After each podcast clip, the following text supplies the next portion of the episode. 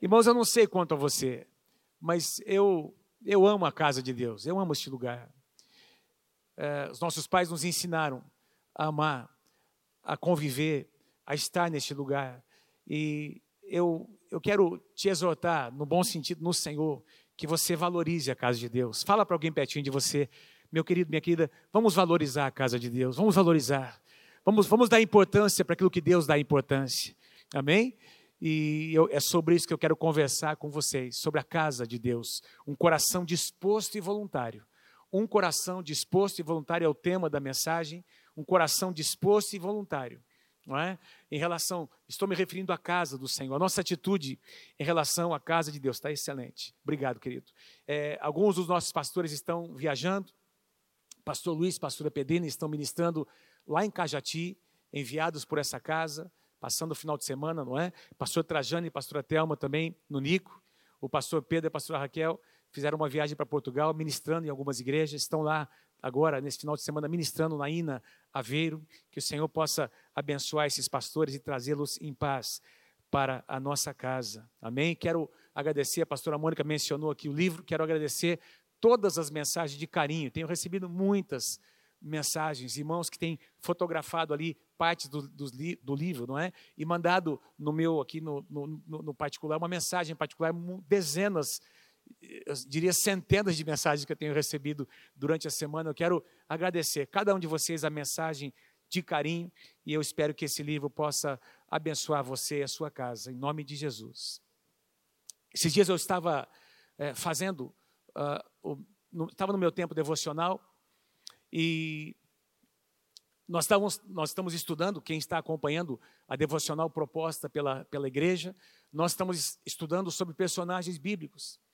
E às vezes a gente está no tempo devocional, não sei se você já teve essa experiência, não é? A gente tem aquele tempo devocional ali é, que é mais curto, não é? Mas é um tiro rápido. A gente separa aquele, aquele momento diário para estar com o Senhor, para ler a palavra, fazer uma oração um pouco mais breve e sair para o trabalho, não é? Mas quando eu estava lendo é, esse texto que eu vou ler com vocês, Deus me fez ficar um pouquinho mais. Deus me fez permanecer um pouquinho mais. Eu comecei a ler, comecei a estudar, eu avancei um pouco mais, até li alguns capítulos à frente, não é? é, é e, e, e, comecei a estudar o contexto do, desse, dessa passagem que eu vou mostrar a você, que está em Êxodo, do capítulo 24 até o capítulo 35, mais ou menos. Eu vou pensar alguns versículos, não é? E, e eu vou falar, vou conversar com vocês sobre a construção da casa do Senhor, tendo como pano de fundo o tabernáculo de Moisés. Moisés, um dos maiores personagens das Escrituras. E, meus irmãos, hoje existe uma, existe uma, uma, uma ênfase que está aí no Brasil, um vento. É, o apóstolo Paulo nos adverte que nos últimos tempos surgirão muitos ventos de doutrina. Existe aí um vento soprando, não é? Que diz que o Antigo Testamento não tem mais importância. Existe aí um vento soprando dizendo que os pastores não pregam mais mensagens do Novo Testamento, que os pastores ah, só pregam o Antigo Testamento, histórias do Antigo Testamento. Mas eu estou aqui para dizer a você, irmãos, que o, o Antigo Testamento faz parte das Escrituras. O Antigo Testamento é a Bíblia, tanto quanto o Novo Testamento. Amém? O, o, o Antigo Testamento profetiza, sobre o Novo, e o Novo Testamento explica o Antigo Testamento. Você não pode desconectar as duas coisas. Jesus veio para cumprir o que estava escrito no Antigo Testamento. Ele não veio para revogar, ele não veio para anular, ele veio para cumprir toda a lei que Deus havia estabelecido. E nós encontramos, esses dias, conversando com uma pessoa que me questionava: ah, mas, mas ah, ah, vocês não podem mais pregar sobre o Antigo Testamento. Espera um pouquinho, meu irmão. Eu, eu disse assim para ele: abra sua Bíblia em Hebreus capítulo 11, tem lá a relação de todos aqueles heróis da fé, todos eles do Antigo Testamento, todos eles apontando profeticamente, não é? Eles tinham uma esperança, a esperança do Messias. E amados, o que a gente lê no Antigo Testamento, a Bíblia diz que, que são sombras de tudo aquilo que Deus iria realizar um dia na nova aliança. Quem pode dizer amém? Nós fazemos parte da nova aliança, mas não podemos esquecer de onde nós viemos. Não podemos esquecer a nossa história. Jesus, ele veio da linhagem da tribo de Judá, e ele jamais desprezou a sua história.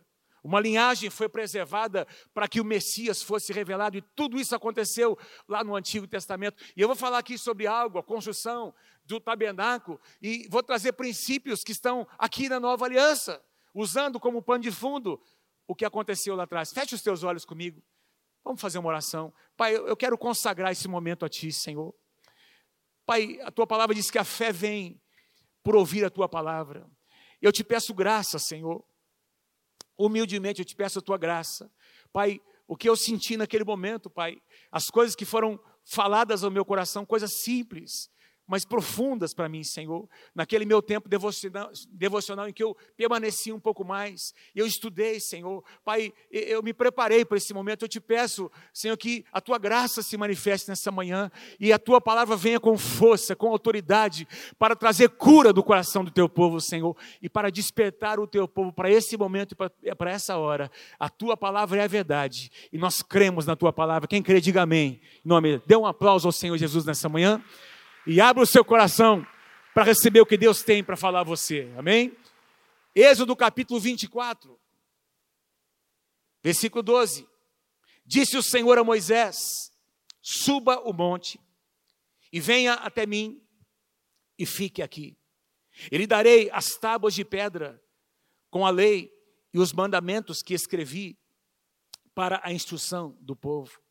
Suba aqui, venha até mim Fique aqui comigo. Às vezes Deus fala isso com a gente. Fala ou não fala, gente? Vem para a minha presença, fica um pouco mais comigo. Versículo 15. Quando Moisés subiu até um determinado ponto naquele monte, não é? A nuvem cobriu o monte. E a glória do Senhor permaneceu sobre o monte Sinai. E durante seis dias, a nuvem cobriu o monte. E no sétimo dia, o Senhor chamou Moisés do interior da nuvem. Moisés, vem um pouco mais para cima, fica um pouquinho mais comigo. O contexto não mostra, mas Josué tinha subido com Moisés até esse ponto, não é? E aí Deus, Moisés disse para Josué: agora você fica aqui nesse nível intermediário e eu vou continuar subindo. Eu vou até onde o Senhor está me chamando. Versículo 18. Então eh, Moisés entrou na nuvem e foi subindo o monte e permaneceu no monte 40 dias e 40 noites. Irmãos, diga assim comigo: 40 dias e 40 noites. Irmãos, 40 dias e 40 noites não é pouca coisa, não.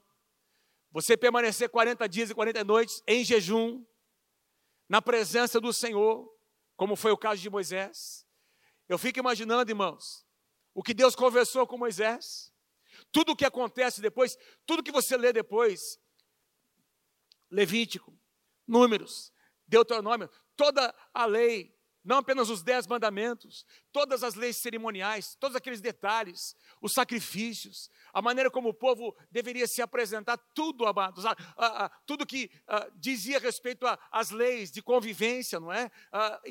interpessoais, tudo isso, irmãos, Deus compartilhou com Moisés, nesses 40 dias, Deus foi falando, e Moisés, que era um homem muito inteligente, ainda tinha sobre ele a graça de Deus, não é? Ele guardou essas coisas e foi escrevendo. Você sabe que foi Moisés que escreveu os cinco primeiros livros da Bíblia. Eu acredito, irmãos, que alguns detalhes da história que Moisés escreveu, Deus revelou para ele naquele monte. E ele foi escrevendo.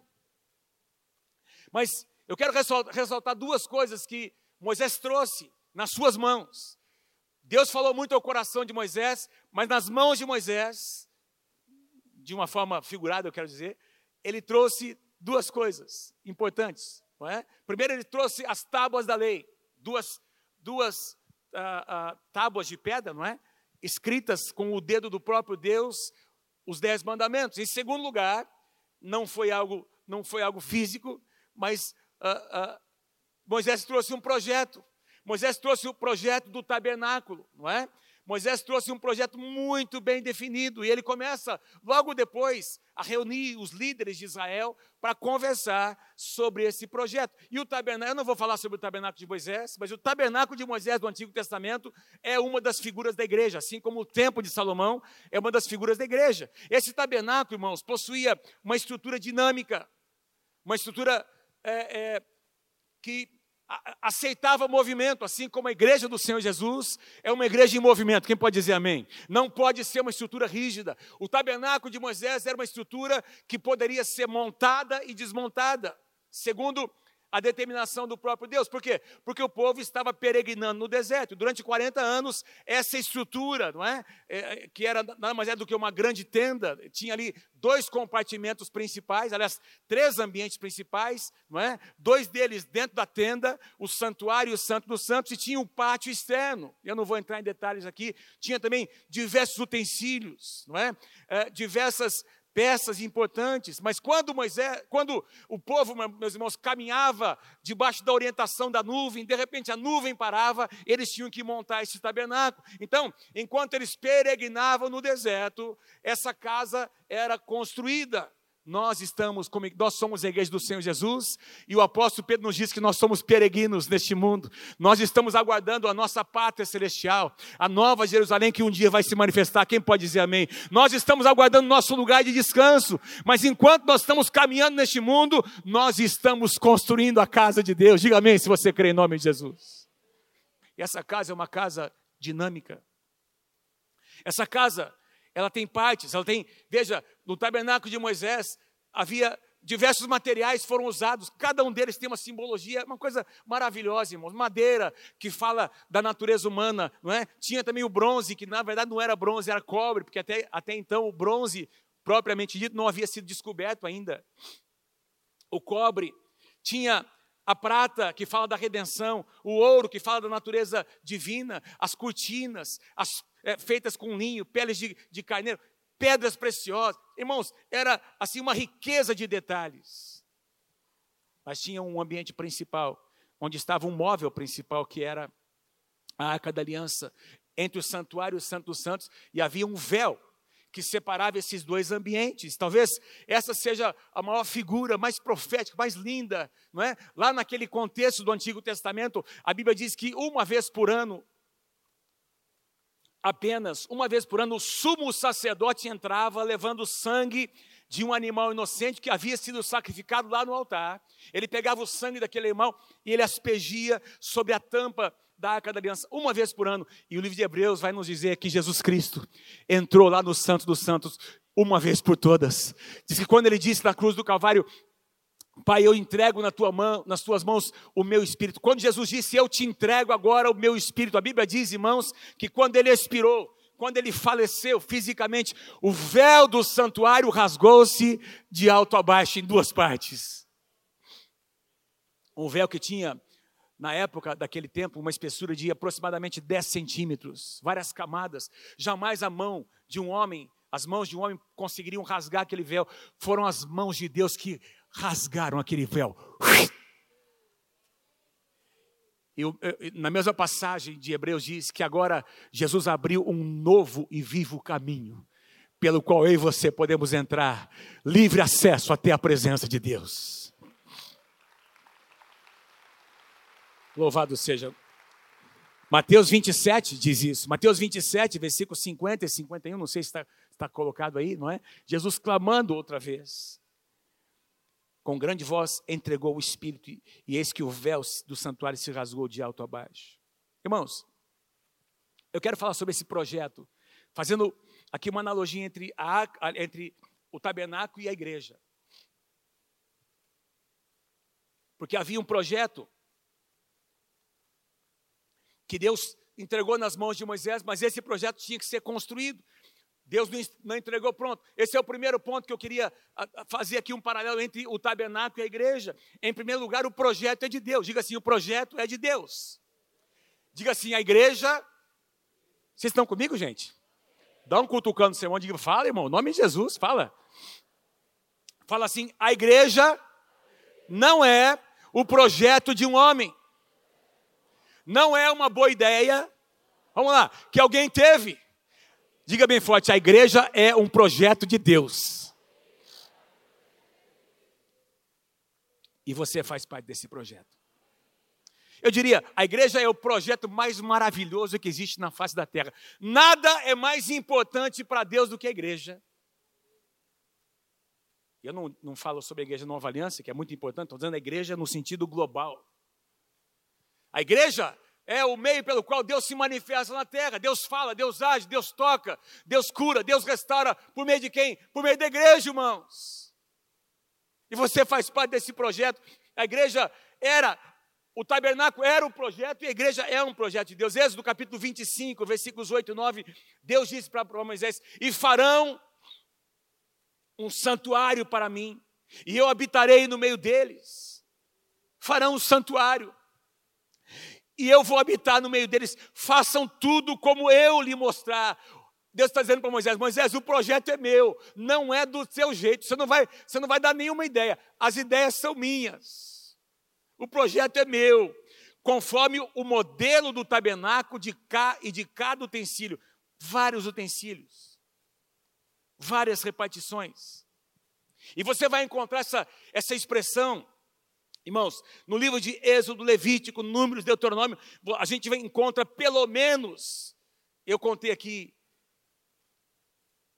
são pelo menos 12 vezes, tudo foi feito conforme Deus havia ordenado a Moisés. O tabernáculo não era uma ideia de um homem, a igreja também não é ideia de um homem, é um projeto de Deus. E se é um projeto de Deus, podem tentar calar a voz da igreja, mas não vão conseguir. Podem tentar fazer com que a igreja não avance, não vão conseguir, porque a igreja vai continuar avançando. Podem perseguir, podem fazer o que quiser, a igreja do Senhor Jesus vai continuar prosperando, vai continuar avançando contra as portas do inferno, e as portas do inferno não vão prevalecer, porque ela é um projeto do nosso Senhor Jesus Cristo. Um projeto que nasceu no coração de Deus, ou foi idealizado antes da fundação do mundo, ou seja, gente, presta atenção, antes de Deus criar o homem e do homem pecar, o projeto da igreja já existia. Amém?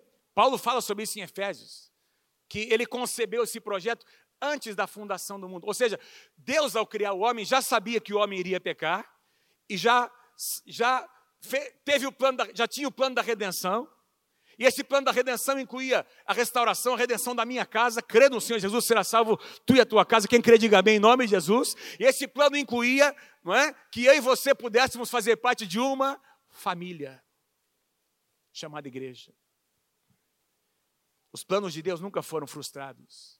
Quando Adão e Eva pecaram, eu fico imaginando Satanás, a serpente, que tem uma, uma mente limitada, ele não é não consegue entender todas as coisas, ele pensou que tinha ganhado.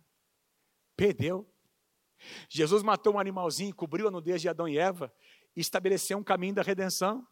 Quando Satanás, não é quando Jesus morre na cruz do Calvário, Satanás pensou que tinha ganho, perdeu mais uma vez. Porque ao terceiro dia Jesus ressuscitou dos mortos. Satanás pensou que tinha vencido na tua vida, na tua casa, perdeu mais uma vez. Você conheceu Jesus como teu Senhor e Salvador. Você teve a sua casa restaurada, as suas finanças restauradas, a tua vida restaurada, e hoje você vive para honrar e glorificar o nome do Senhor Jesus. E o diabo não pode te tocar, porque você faz parte de um projeto de Deus maior, chamado igreja. Jó capítulo 42, versículo 2, Jó diz assim: Olha, depois de passar por todo aquele sofrimento, eu bem sei que tudo podes, meu Deus, e que nenhum dos teus planos pode ser frustrado.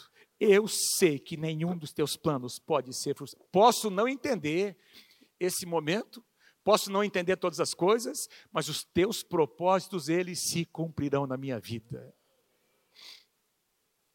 Porque a igreja é um projeto de Deus. Em segundo lugar, irmãos, o projeto envolvia pessoas. O projeto era de Deus, mas não era só um projeto celestial, espiritual. Uh! Esse projeto tinha que se materializar, ele tinha que acontecer no plano físico. Então, Deus idealizou, Deus pensou nos utensílios, cada coisa com seu significado, como eu disse, mas todo esse aparato, esse projeto, tinha agora que se materializar, tinha que ser construído, irmãos. E aí, isso envolvia as pessoas, isso envolvia as famílias, e na igreja também é assim. A igreja é uma família composta de pessoas, e essas pessoas se envolvem, elas se engajam, elas fazem as coisas acontecer. Mas, mas pastor, você está dizendo que Deus então depende das pessoas? Não, Deus não depende das pessoas, Porque deixa eu dizer uma coisa: se eu e você não nos dispusermos, Deus vai levantar outros. Deus não depende de mim, de você. Quem pode, quem está comigo aí, diga amém em nome de Jesus. Mas Deus nos dá o privilégio de fazer parte do projeto que Ele idealizou. Deus nos dá o privilégio, eu, eu gosto de usar essa expressão, de fazermos com Ele uma parceria.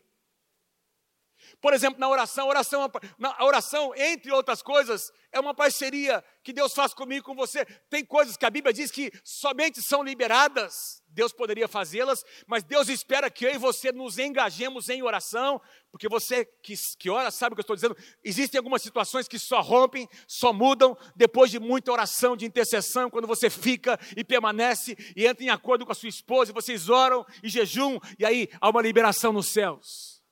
Porque Deus escolhe fazer, Deus tem uma vontade, mas Ele decide: eu quero usar a tua vida, eu quero fazer uma parceria com você. Ao criar o homem, lá no jardim do Éden, Deus disse para Adão e Eva: vocês serão os meus representantes na terra, portanto, o meu governo, a minha autoridade vai se expressar por meio de vocês.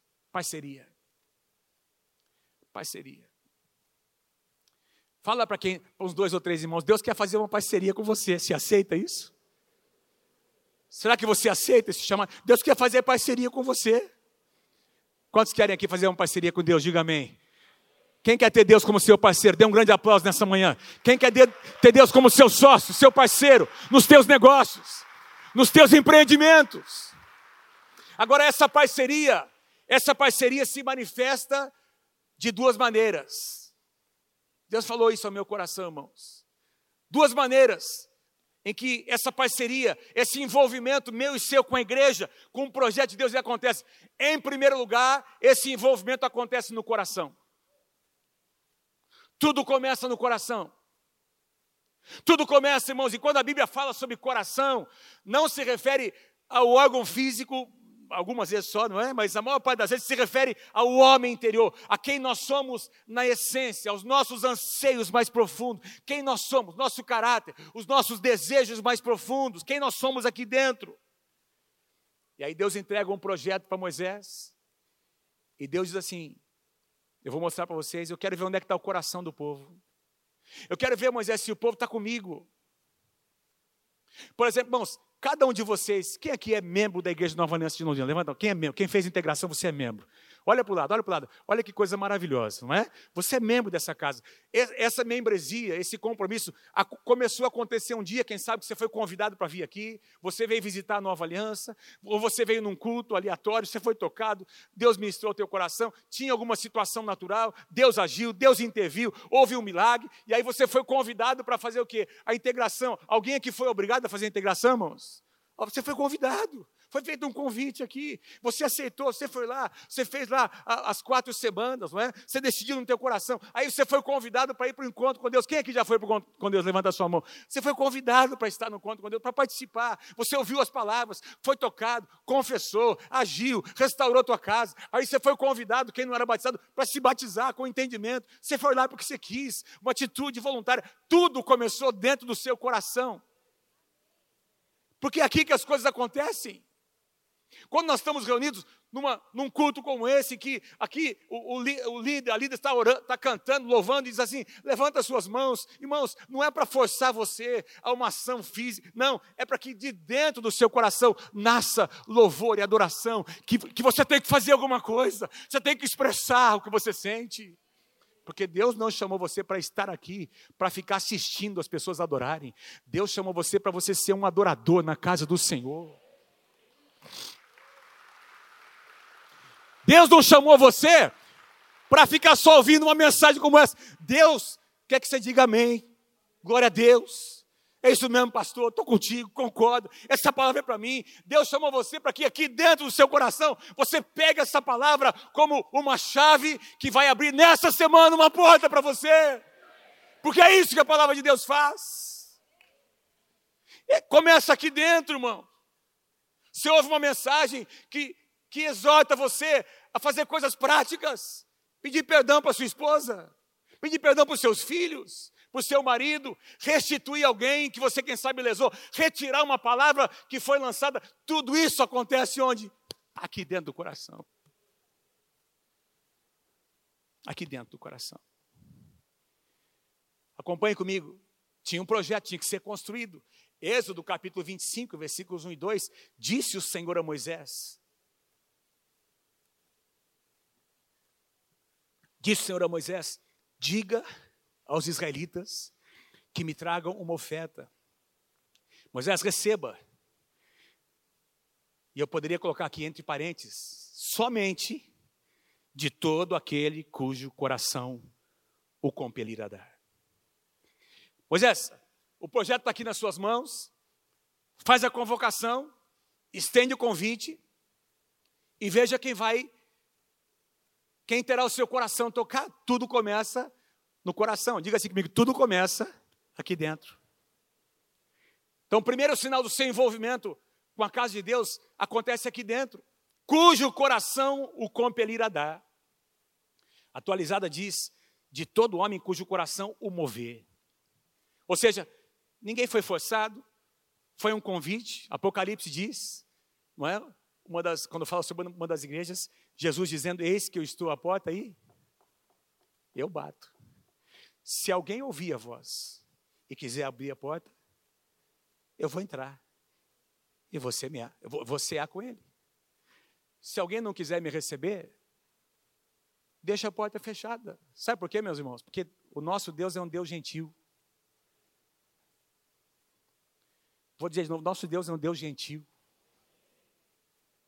Vou dizer de novo: nosso Deus é um Deus gentil, amoroso, misericordioso.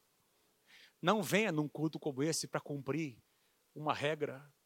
Do mesmo jeito que você ia na missa de vez em quando, você vai no culto dos crentes. Isso aqui não é religião. Isso aqui é um encontro com Deus. Isso aqui é uma reunião de adoração, de louvor. E nosso coração, ele se constrange na presença do Senhor.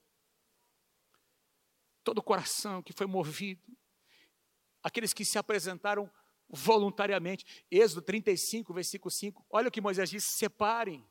Deus dizendo, por meio de Moisés, separem dentre os seus bens uma oferta para o Senhor. O pastor já vai pregar sobre dízimo e oferta. Não vou falar sobre isso. Você conhece o princípio?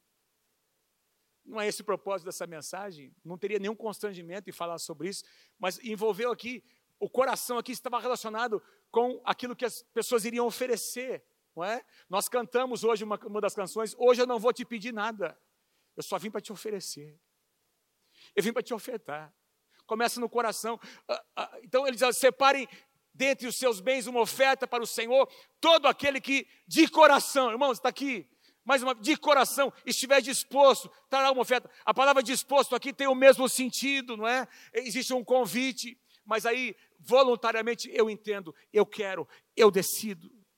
O meu coração é impelido, porque alguma coisa acontece aqui dentro. Que oferta eles trouxeram, irmãos? Nós estamos falando de escravos que acabaram de sair do Egito. Que oferta que eles teriam para dar? Quando Deus profetizou para Abraão, quatrocentos e tantos anos antes do povo ser liberto, Deus declarou uma palavra profética para Abraão: olha, esse, esse, povo um dia que será gerado de você, ele ficará, ele lá, estará lá numa terra estranha por 400 anos, mas quando eles saírem, eles sairão com riquezas. Gente, 400, mais de 400 anos antes, Deus profetizou para Abraão. Sabe o que aconteceu na saída do Egito? Vocês se lembram? Diz que quando aconteceu a última praga, não é? Faraó disse: saiam daqui, vão embora. A Bíblia diz que o favor de Deus veio sobre o seu povo. E o favor de Deus está sobre a tua casa, meu irmão. Creia nisso, em nome de Jesus. Diz que o favor de Deus veio sobre a nação de Israel. Diz que os egípcios ofereceram ouro, prata, riquezas, animais. Toma, leva tudo. Nós queremos abençoar você. Diz que eles saíram dali com muitas riquezas. Deus, o nosso Deus, é um Deus de restituição. Tudo que havia sido roubado durante 400 anos foi restituído por Deus. Eles saíram dali com riquezas, irmãos, porque o nosso Deus é um Deus bom. E agora eles poderiam ou não, essas riquezas pertenciam a eles, mas o convite foi estendido. O convite foi estendido. E eles agora poderiam oferecer daquilo que Deus havia dado, porque tudo que você dá, você dá, é você daquilo que Deus fez chegar até as nossas mãos. Não, isso aqui é meu trabalho. Isso aqui é meu. Eu que consegui. E quem é que te deu força para você trabalhar? Quem é que te deu sabedoria? Quem que abriu aquela porta para você que estava fechada? Foi o nosso Senhor Jesus Cristo que abriu. Ele é o provedor, é dele que vem. É dele que vem, irmãos. E aí, irmãos, eles começaram a trazer. Veja o que acontece, irmãos. Foi, um, foi, foi estendido um convite. Capítulo 36, versículo 3. Receberam de Moisés todas as ofertas que os israelitas tinham trazido para a obra da construção do santuário. E o povo continuava a trazer voluntariamente ofertas, manhã após manhã.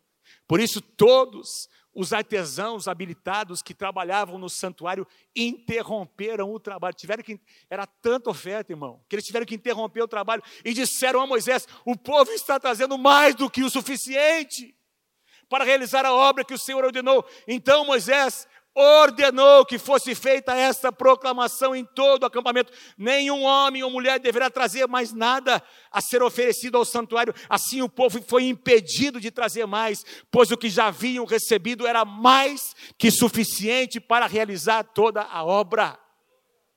Meu Deus do céu. Coração. Coração. Deixa eu só fazer uma observação aqui, irmãos. Aqui, a oferta envolveu finanças, o que as pessoas tinham. Deixa eu dizer uma coisa a você. Você quer saber onde é que está o coração de uma pessoa? Veja onde ele investe as suas finanças. Você quer saber onde estão as prioridades de alguém? Veja onde ele coloca o seu dinheiro. Você quer saber o que é realmente importante para alguém? Veja o que ele faz com os recursos que chegam às suas mãos.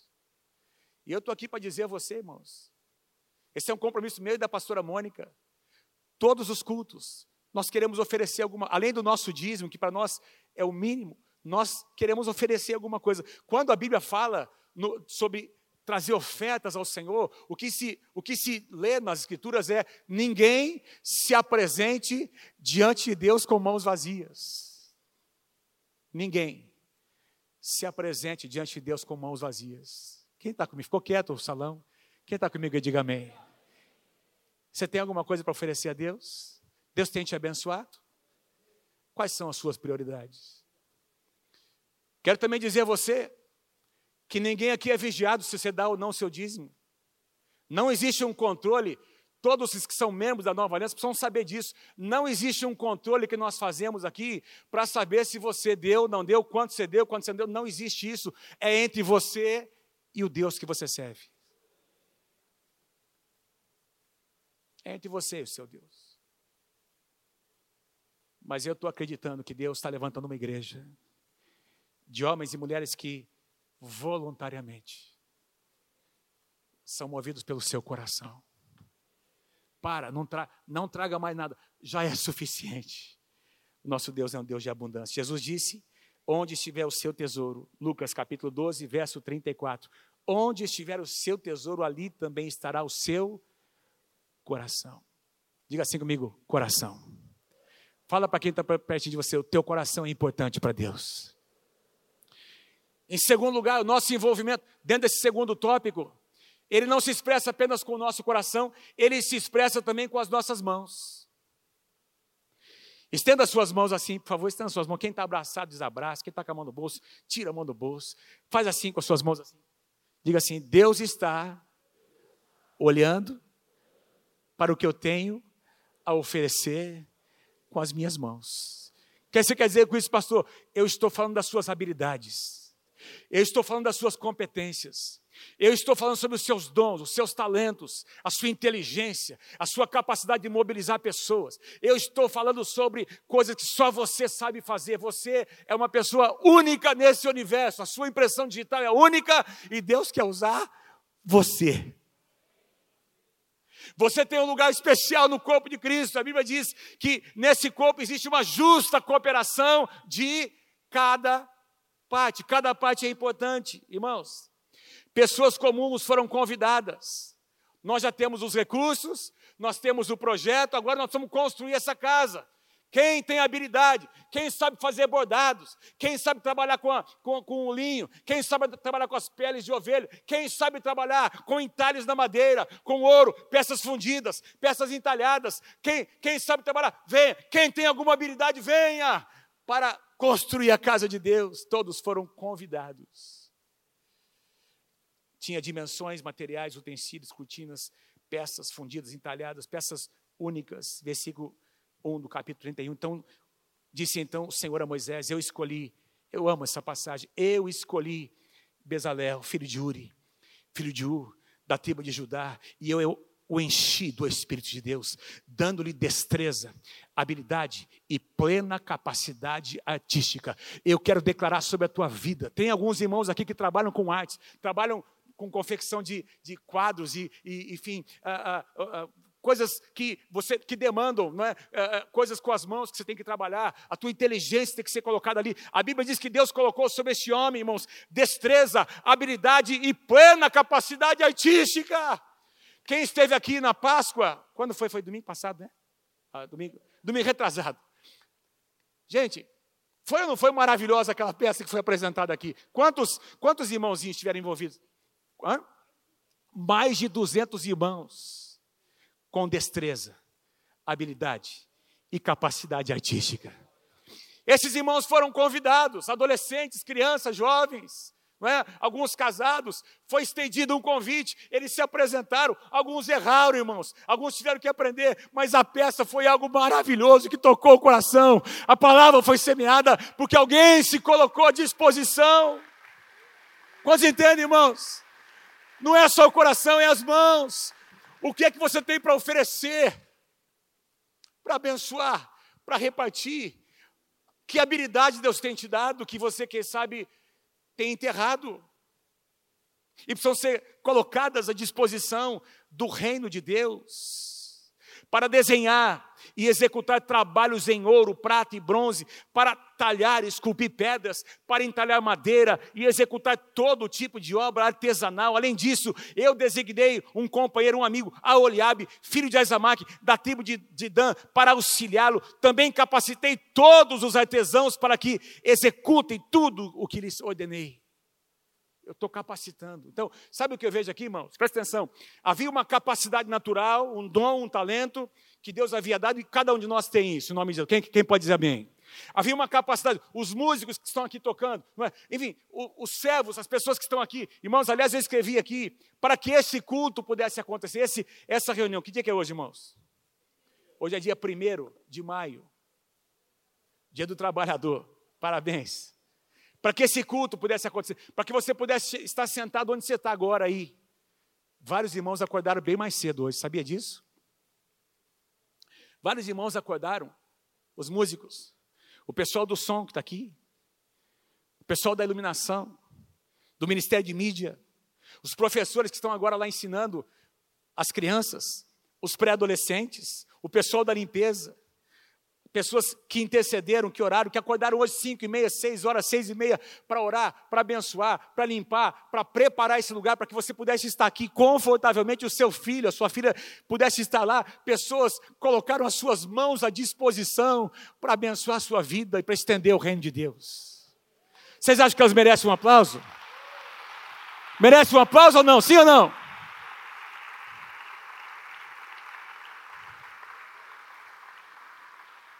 Porque o nosso amor precisa se manifestar de maneira prática, irmãos. Esses irmãos que acordaram mais cedo, alguns deles trabalham durante a semana, têm as suas próprias demandas, têm as suas situações financeiras, no casamento, têm as suas demandas nos seus têm as suas próprias situações, como eu e você, mas eles simplesmente decidiram no seu coração: eu não vou ficar, eu quero me engajar, eu quero trabalhar nesse projeto que é o mais maravilhoso da face da terra que se chama a Igreja do Senhor Jesus. Eu vou abrir a minha casa para uma célula. Eu vou servir no, no ministério lá, no DJ.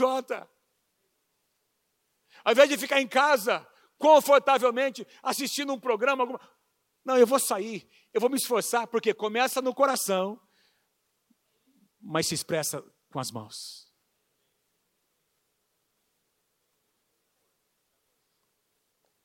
Isso é amor. Isso é amor. Quem pode dizer amém? Quem acha que Jesus merece um aplauso nessa manhã? Aleluia. Isso é igreja. Isso é igreja. Paulo disse, eu tenho citado essa passagem, uma das que eu mais amo no Antigo no Novo Testamento, quando ele está pregando, falando, ensinando sobre a segunda vinda do Senhor Jesus e o tipo de atitude que a igreja deveria ter nesse momento, não é?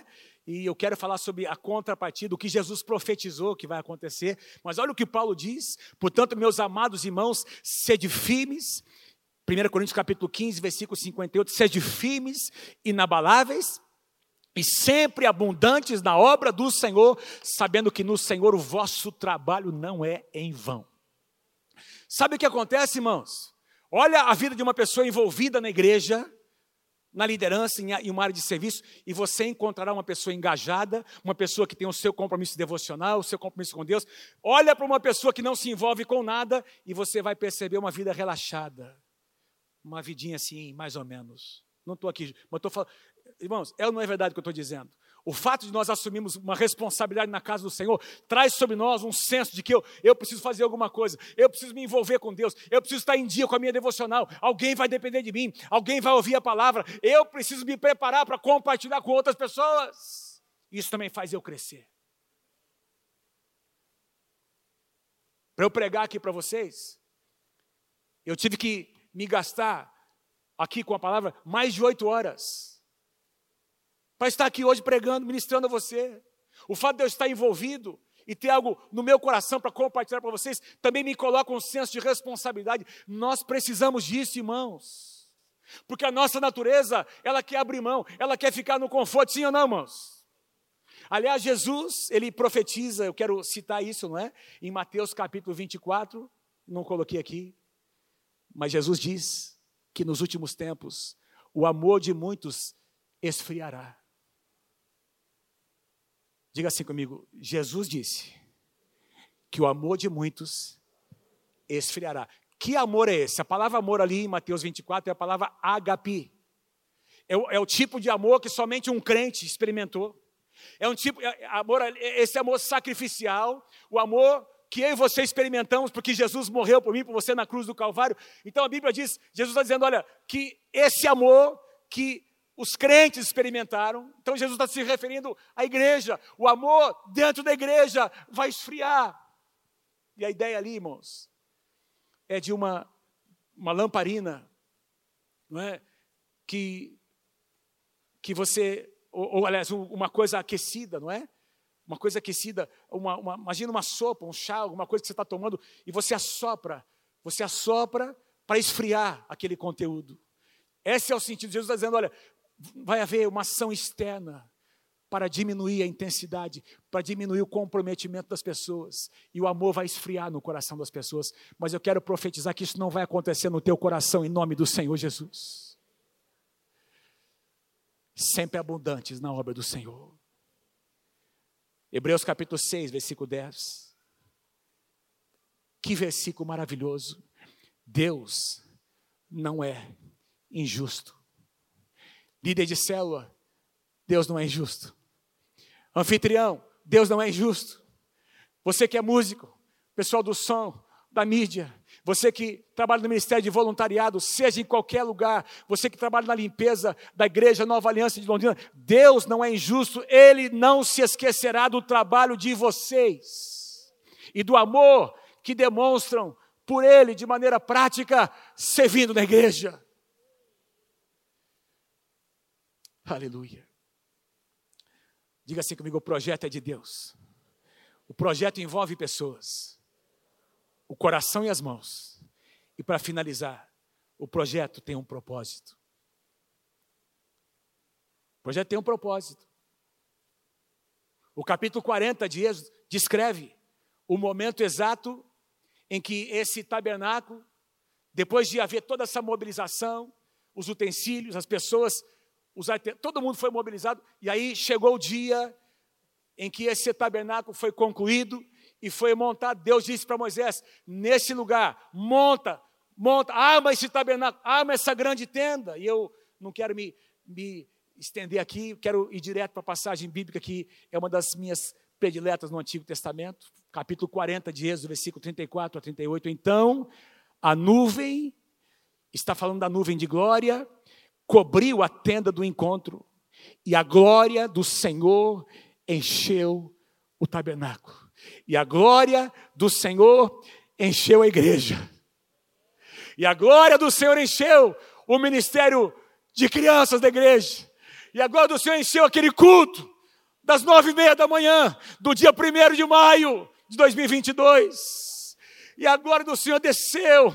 Moisés não podia entrar na tenda do encontro. Irmãos, aconteceu a mesma coisa que quando houve depois, muito tempo depois, na inauguração do templo de Salomão, Salomão não conseguia entrar, os sacerdotes não conseguiam entrar, Moisés não podia entrar na tenda do encontro, porque a nuvem, o peso da nuvem de glória estava sobre ela, e a glória do Senhor enchia o tabernáculo.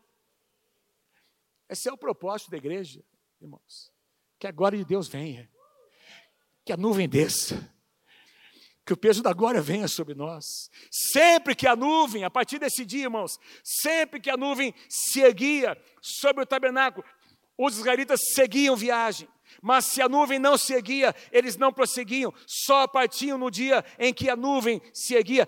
De dia a nuvem do Senhor ficava sobre o tabernáculo, e de noite havia fogo na nuvem, à vista de toda a nação de Israel em todas as suas viagens a partir daquele dia, quem determinava a direção e o compasso era a nuvem de glória.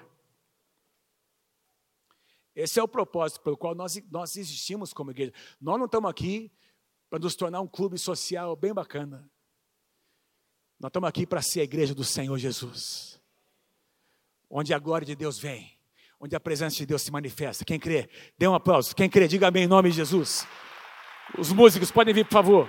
Podem vir músicos, por favor. Nós estamos aqui para ser um lugar da habitação de Deus. A partir desse dia, a nuvem nunca mais se apartou daquele lugar. Esse é o propósito sublime de nós estarmos aqui envolvidos na construção da casa de Deus. É para que a unção, a presença e a glória de Deus venham e permaneçam sobre nós. Um lugar, diga assim comigo, irmãos, um lugar Diga assim: Nós queremos ser. Vocês estão comigo aí, gente? Põe força, põe força. Diga assim: Nós queremos ser um lugar onde a presença de Deus habite e onde o peso da glória de Deus repouse.